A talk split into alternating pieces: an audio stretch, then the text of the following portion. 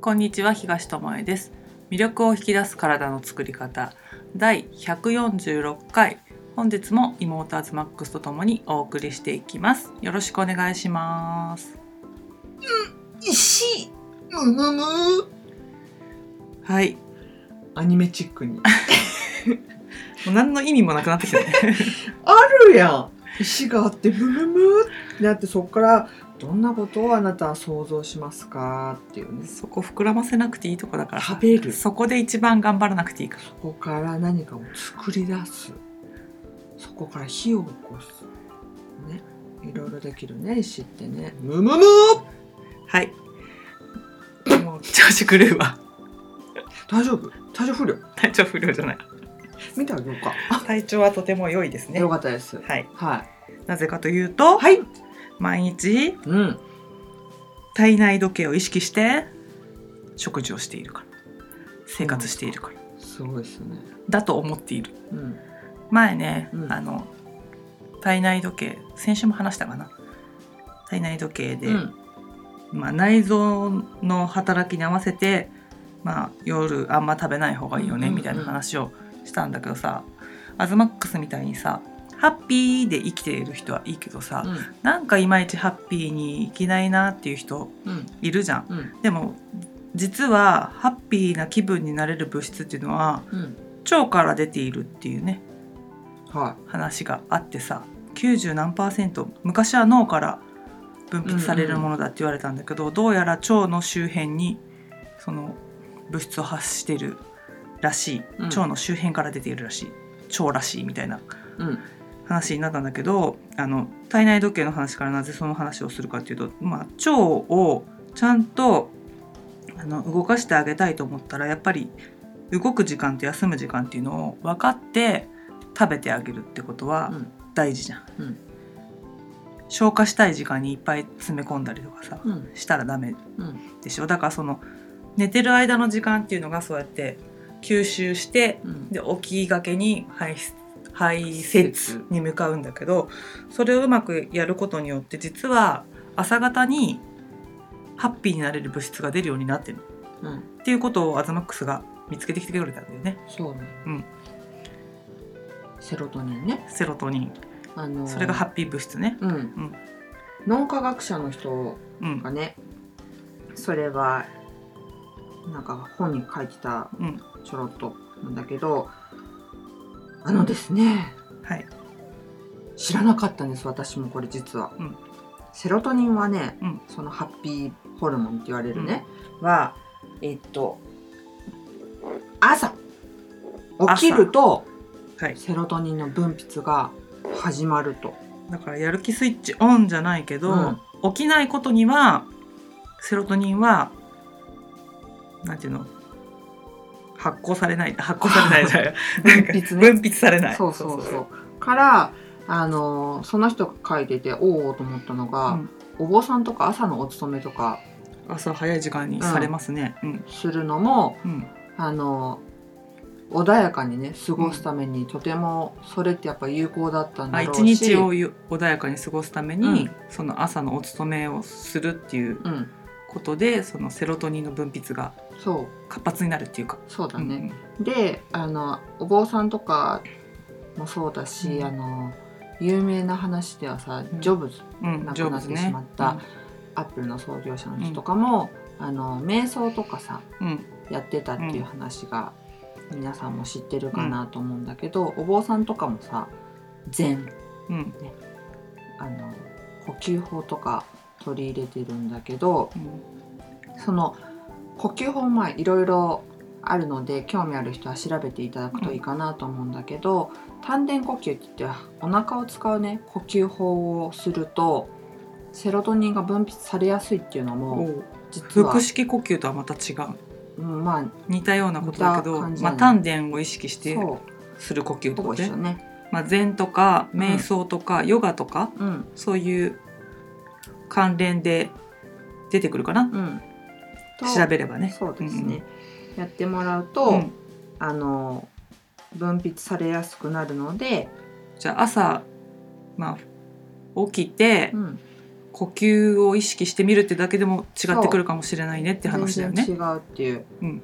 ことなんだけど、うん。しかもねその方が言っててさらに「おい!」って思ったのが、セロトニンっちゅうのがね、うん。一旦出始めると、うん分泌が継続されるんだって。おだから朝出たらそうその状態を保ったまま整えた状態で一日を過ごすことができるから。朝からイライラとかしてしまうことが多いけどもそのなんていうのちょっとした時間を持ってあげたりそするとか夜からそのね腸から出るってことで、その食事の時間を夜から変えてあげることで、うん。朝のその穏やかさとうか、そそして朝セロトニンの物質が高まればその一日がクリエイティブに過ごせるってことね、うん。だからジョブズは瞑想したんだろうしお坊さんはより良い行が行えるように朝の行っていうものがあったんだろうね。その一日をなんていうの？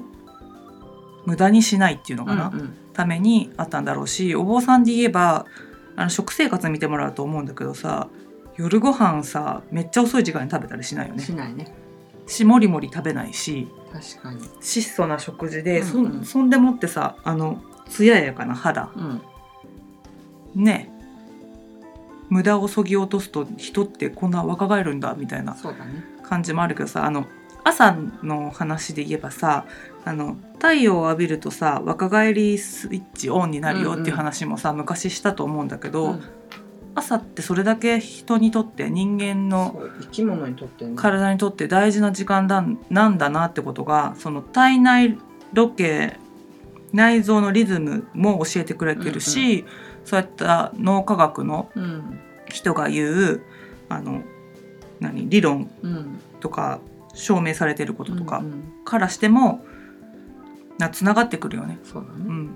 っていうのが面白いなって思うね。そうすごいなんか衝撃的っていうかさ朝出るとは思わなかったな。朝だだけっては書いてあるけど、なんだなっていうのを知って振り返ってみたの、うん。なんか調子悪いなっていう時とかって、朝うだうだしてることが多い、うん。私はね。うんうん。あとうだうだか逆にあっと思ってバタバタバタって過ごした日は、なんとなくわたわたしてる。わたわたしたりイライラしたり、あと私は食が乱れやすい。ああ。すごいグワッて食べてしまったりとかしやすいのでう、んうん。まあそれを知ったからそういう風に捉えてるのかもしれないけど、まあつながってるなっていうのは今。し結局セロトニンの、あのーが出るっていうのはリズムが整っているよっていう合図でもあるから、自律神経が整っているっていう意味にもなると思うんだけど、あのなぜハッピー物質って言われるかっていうとさやっぱりそれが出てない人出にくい人自律神経を崩してしまった人ってさ、やっぱ今多いさうん。精神疾患にうん。なりやすいわけじゃん。でその精神疾患になりかけてる人とかってさ朝苦手じゃない？あそうだね。夜中目バチバチ覚めてんだけど昼過ぎても体がだるくて起き上がれませんとかっていうことがあると思うの、多いね。だからあの心を治すのが先かその朝起きれるうん。状態を作るのが先かっていう問題にはなるけども、うん。食事を整えるだけでも、ん。そういったものからあの解放される可能性もあるし、あのグルテンフリーでそういう精神的な乱れがなくなるっていうこともあのお医者さんが書かれてる本に載ってたりうん。するんだよね。うん。だから結局腸を乱さないことうん。っていろんなことにつながっていくなっていう、ね。まあ、腸だけじゃないけどね、うん。体全部つながってるからだけど、も腸に注目していくと、うんあそっかセロトニンがねぶ分泌されるところを痛めてたらやっぱり出ないし、うんそれによって自律神経が崩れちゃって、うん。精神的に病んじゃってとかってなるともともと健康な体だったのにリズムを崩しただけでとか、ね。腸を痛めてしまったがためにとかいうので、あのならなくていいそうそう本当。疾患になったり悩みが増えたりとかってうん。もったいないよね。エネルギーを浪費してしまうことになっちゃう。うんうんうんうん。自分が本当にやりたいこととかに時間とかね、うん。エネルギー使いにくくなっちゃうからね。なんか今からさ出家しろとかさ、あの瞑想に朝1時間取ってくださいっうん。うんてのはさ忙しい現代人には無理な話じゃん。うん。だけどあの生活リズムを整えるとか、うん夜のご飯を切り上げる時間を早めにしてみるとか、ね、内臓を空腹にあ空腹じゃない内臓を空っぽにしてあげる時間を作るとかっていうのはあのできないことじゃないしあの先週も言ったあの食べ物を変えるっていうね。うんうん。朝だけでもそのパンやめてみたらうん。体が楽になりましたっていう人がいるっていうのはうん。事実だし、うん。そうやってあの体は正直にうん。答えを出してくれるからそこの声を拾いながらやっていくと、あのあれっていうことが起きると思うんだよね。うん。あれっていうことに気づければい気づけるようになってほしいなってまずは思うけどうん。うん。ちょっと楽だなとかさ、うん。朝の目覚め良くなったなとかさ、うん。気分よく過ごせてる日が増えたなとかさ、そうそう本当ね。うん。まあ自分を最初は感じにくいとは思うけど、うん。今まで感じなかった人は変わってきてるんだろうなとか思ってあげるだけでも本当違うとは。だってね生きてるだけで丸儲けっていうさ、うん言葉があるじゃん。うん。うんでもさしんどかったらさ丸儲けじゃないよって思っちゃうと思うんだよ。う。ん本当少し頭が痛いのかだるいだけでもね、うん、やっぱそう思うためにはさ体が健康でないと、うん心身ともに、ね、そう心身ともに。そう、うん。しあのやりたいことをやるにはやっぱなんていう若若々しくエネルギッシュにいないとできないことって多いから、なんかちょっとしたことを変えるだけじゃんっていう、そう。大げさな変化はね。ストレスになるので本当コツコツの。なんかさ朝セロトニンをたくさん出そうと思ったら山ごぼりを10日間しないといけませんとかだったらさいや今の生活は無理ですよってなるけどさ、うん。誰でもできることだもんね。そう。本当あの自律神経を整えるっていうのは重要うん。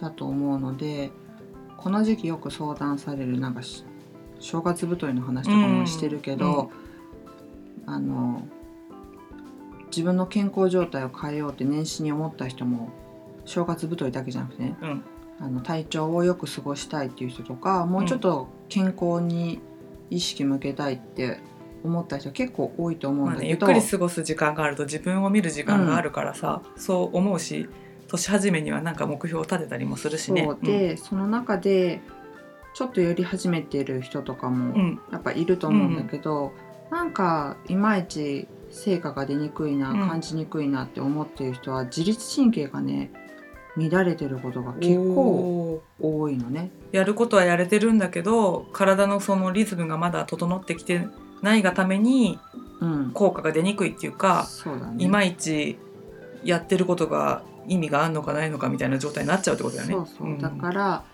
今やってることもすごくそれぞれに重要かなと思うんだけど、一旦自律神経のことを難しくなくていいのでどうやったら整うのかなっていうので、可能であれば早寝早起きとかあの起きる時間を一定にしてみたりとか朝起きたらあの太陽の光をね朝日を浴びるね。これ前もなんかね、うんうん話したかなと思うんだけど、まあ、若返りスイッチオンの話の時にしたのかな。そうだねんっていうあのお金もかからずそうね。太陽光は無料で浴びさせてもらえるので今あと最近私たちやってるのはその朝起きた時にあの内臓を起こしてあげるっていう意味であの白湯をうん。ちょっといただくそんななんか何百 cc も飲まなくていいから、あの胃をちょっと温め温める感じでいただくっていうのをすると起きるんだよね内臓が。そうだね。いきうんなり冷たいとか熱いっていうのじゃない、そう。うん。体温の。体温に近いような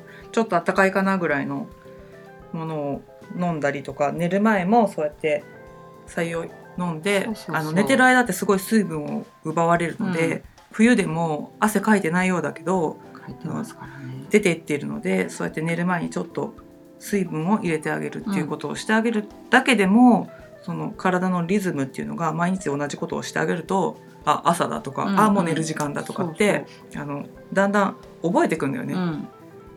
まあ夜勤とかあってリズムが整えられないっていう人もあると思うけどあの朝起きられる日はこういうリズムで夜勤の時はこういうリズムでっていう2パターンとかさ3パターンとか作ってうん。やってもらえるとあの体もうん順応していく？そううん乱れにくくうんなったらいいんじゃないかなって思うので、リズムうもんね、うん。体調もね、だからお正月とか過ごしてあの生活が乱れちゃう人ってそのままの生活をしちゃうから戻戻っていかないっていうのがお正月太りの原因だったりとか、うんうんお正月にたくさん食べたのが原因じゃなくて戻せなくてだらだらいいっちゃったのが原因っていう場合もあるって言われてるので、なんかここらでね、うん。生活のリズムをね整えていくっていうきっかけにしてもらって、うん。ハッピー物質をねね。朝から出して穏やかに過ごせたらさ同じことが起きてもさイライラしなくて済むじゃん。うん。もねったいないもんね。もったいない。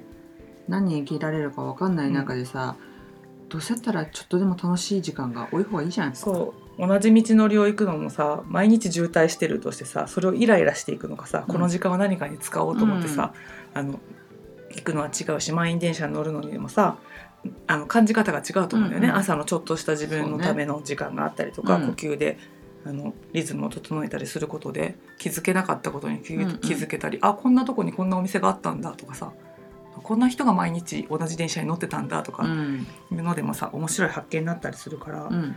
あのやっぱり人って同じことを毎日繰り返してるじゃん。うん。そうすると風景化しちゃうんだって。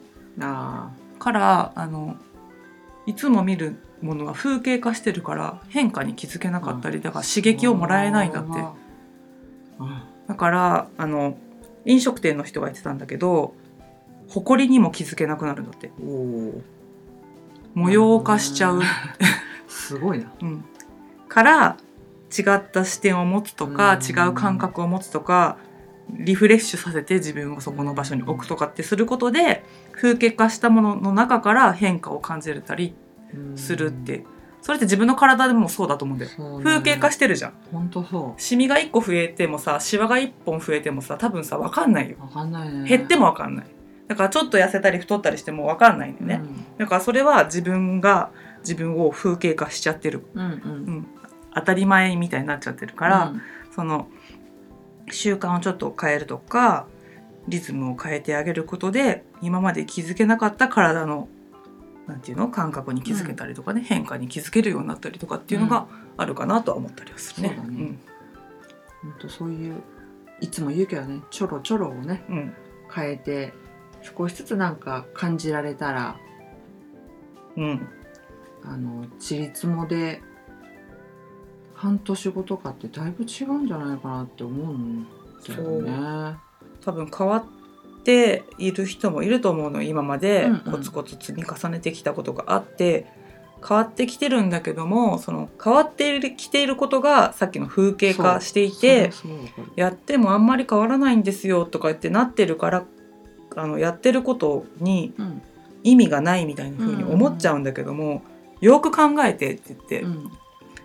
本当に半年前の自分と一緒ですかとかうん。1年前の自分と一緒ですかっていうと1年年老いてるわけだよね。うん。年老いてて去年よりパフォーマンスが上がってんだったら若返ってるじゃんっていう話なんだけど、いや去年よりでできなくなってるとか、うん。去年と変わらないんですとかでなんかマイナスな方とかに目がいっちゃって、うん。できてることを拾えなかったりするから、あのできてることを見つけるっていう意味でも、うん。そうやって刺激をねいろんなことで与えてみてうん。変化を感じていったらあコツコツやることってこんな変化を起こせるんだって、うん。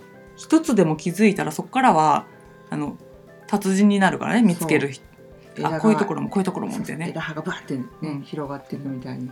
それちょっと思い出したんだけどね、この前あのヨガの生徒さんうん。来てくれて、あのその方はねなんていうか変化をちょっと感じにくい。うんうん。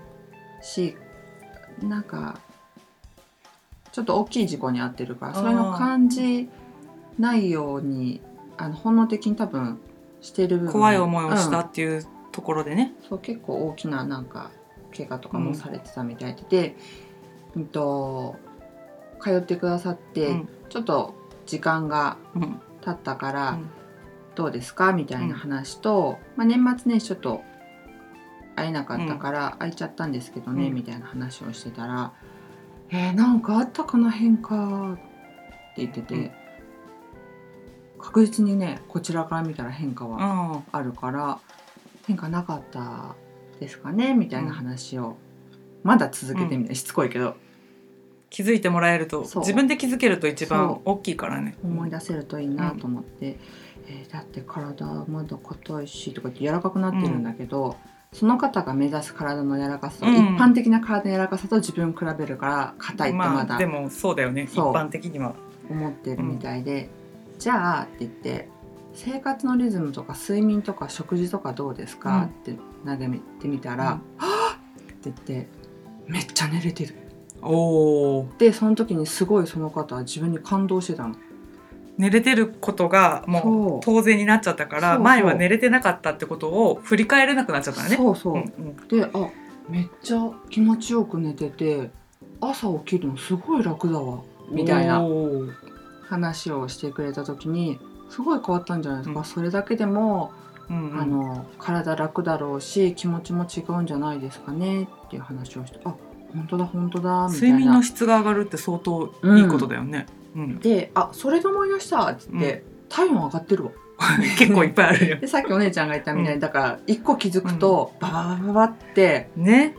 そうその方それその後も何分間か気づいたことをいっぱい話してくれて、すごいじゃないですかっていう。なんか。そういうきっかけを与えてもらえる場に行くっていうのも大事だね。うん。体を見てくれるところに行くとかさ、うん。そういうから運動でもいいし毎日会う人になんか変化があったら教えてくんない、うんって言っとくのもいいし。良いところも悪いところもねあの気づいてもらえるといいからお互いそういう話をするといいんじゃないかな。家族でもお友達でも会社でも。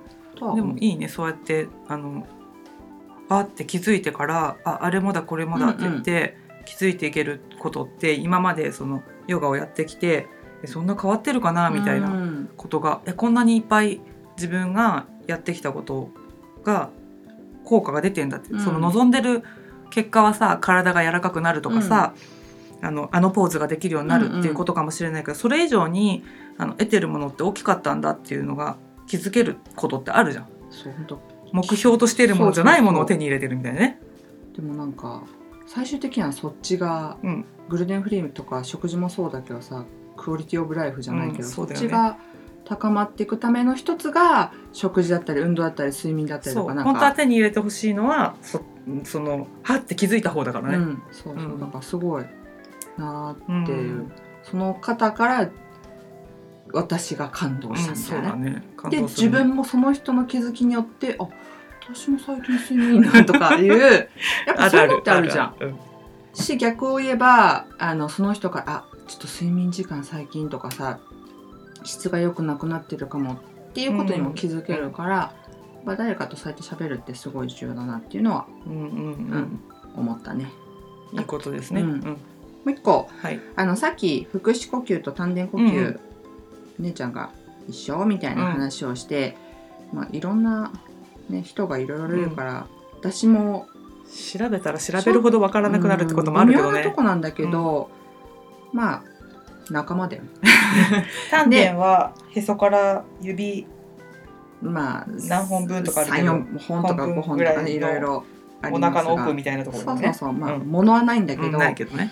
でまあ丹田呼吸は腹式呼吸の発展かなっていう感じで捉えてもらっていいんだけど、うんまあ違う点うん。みたいの言ったら腹式呼吸っていうのは、うん。あのゆっくり長く吐きましょうっていうのが多いんだけど、時間かけてね。うん、丹田呼吸は、まあ、丹田さっき言ったね、おへそのちょっと下の奥の方にあるところを意識して、まあ吐き切るみたいな。ふーって吐き切るみたいぐーってまあ、ちょっと力強いっていうイメージかな、っていう感じなのでまあ似てるけどちょっと、そうだね。腹式呼吸はロングストロークでやるうん呼吸ってイメージあるけど、まあ、丹田呼吸はその丹田を意識しながら、まあ、吐き切るっていうイメージでやるとできるかなっていう。まあちょっと柔らかいのと強いみたいな感じで、ふって吐き切るみたいなことができればいいのかな。丹田からこうう、うん、空気が出てるわけじゃないけど、うん。そこからエネルギーをこう出し切るみたいなイメージ。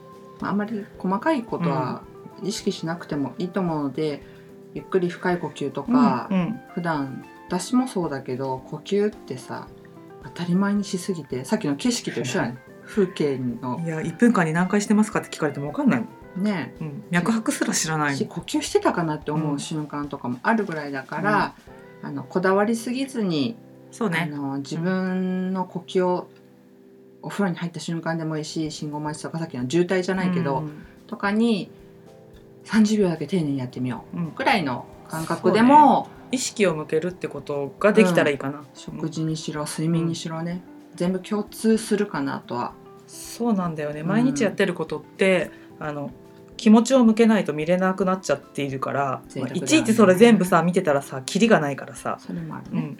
うん、けども、1回だけでもいいからその朝の決めた時間に呼吸に目を向けるとか、あのお昼だったらお昼で食事の選択に気を向けるとかさ、夜だったら家族との会話に気を向けるとかさ、うん。なんか当たり前になっちゃってることの一つ一つの中から何かをチョイスして、うんうんうんあの1個だけに集中してみるっていうのをすると変化に気づきやすいかもしれないね。ねうんそういうのもちょっとずつまたうん取り入れてそうね見てもらえたら。だから朝セロトニンが起きた時から出始めますと。で丹田呼吸のような呼吸に意識をしてあげると、さらに分泌を活性化させてくれる。うん。うんで朝だったら朝日を浴びるとかっていうのもそうだね。あの自律神経。そうそう自律神経のこの切り替えは太陽の光とともにやっぱ人間も動物なので、そうですね。あの太陽を浴びてスイッチが入るようになってるので、まあ、それをしてあげると。うん。いうことをしてあげたら一日がうん。こう、なんていうのかないいリズムでそうね。始めスタートが大事だよね。スタートが大事だからその、うん。どういう気持ちで始めるかっていうだけでも一日の始めを丁寧にできたってことはさ自分を丁寧にしようっていう宣言をして始めてるようなもんだから、その日一日あの選択することも変わってくるんじゃないかと。いや本当変わるよ。ねそんだけで食べ物とかもなんかあって思い始めるから。だから結局さセロトニンが出てるか出てないかも重要だけどさ自分がさ 自分をさハッピーにするようなことをしてってるかしてないかっていうことが本当そう。大事なんだよね。そうなんだよね。うん。うん、まあ確認できないからさ何 cc 今日分泌しましたとかさ できないからそれはあのあそういうものなんだなって思っておいてもらって、うんうん。あとは気分よく自分が過ごせるようにとか、うん。体が楽に過ごせるような選択をその都度その都度してあげる、ね。意識できることは一一個でもいいから、うん。景色化してるものの中から一個でもいいからピックアップして、うん。あーこの木ちょっと枝が伸びたなとか、うん。でもいいから自分の体もそんな感じで見てあげる、うん。っていうことをすると変化に気づけるようになるし、コツコツやってきたことが身になってるんだってことも知れるし、ね。逆に言えばコツコツやってしまったことがあこんなことになってるっていうことにも気づけると思うから。そしたらストップできるからね。そううん、チャンスだね。うん。無意識にいるとコツコツやってダメなことをコツコツやってるってことに気づけないで、だらだら行ってあ病院送りみたいになっちゃうと、うん。それこそねもったいない時間の過ごし方だから、ね。うん。そのコツコツもいいものと悪いものがあるからね。ううん。ん自分にとってうんあこれはいい変化を起こすものなんだとかっていうものをなるべく見つけてそれを長く継続できるように工夫してやるっていうのがうん。一番いいかな。そうだね、うん。本当ね。そうしましょう、うん。それを食からか運動からかうん、心理面からなのかとかもそれぞれ違うからさ。そう。でも全部がつながってるから前もね話したけど自分の得意な方法からやっていけば全部つながってああれも変わったこれも変わったっていうことがあるから、もう食事だけはどうしてもあの意識が向けられないんですっていう人は運動からでもいいんだから、自分ができることから、うん。なんかこれができないからもうやりませんっていう選択だけはしないようにしてもらえたら、あのこれを聞いた1年後うん。2020年また違ったものをね手にしてると思うので、うん。あの結果はすぐに出ないことが多いけども、うん。あの目の前にあるものを丁寧に一つ一つうん。選んでやっていけたらいいかなと思いますね。はい。あのセロトニンドバドバでいきましょう。そうするとね、アズマックスのようにね、ハッピー！なそうそうそうそうそう生活がねうん。送れますので、ね。うん。はい。ハッピーにいきましょということで今日はセロトニンは朝う起きた時に出始めるんだよっていう話でした。うんね、うんびっくりだ超びっくりだ、超。腸 からも出るからさ出るっていうかね司ってるからっていう意味ではいすいません めっちゃくだらんです。シャレで終わるっていうね。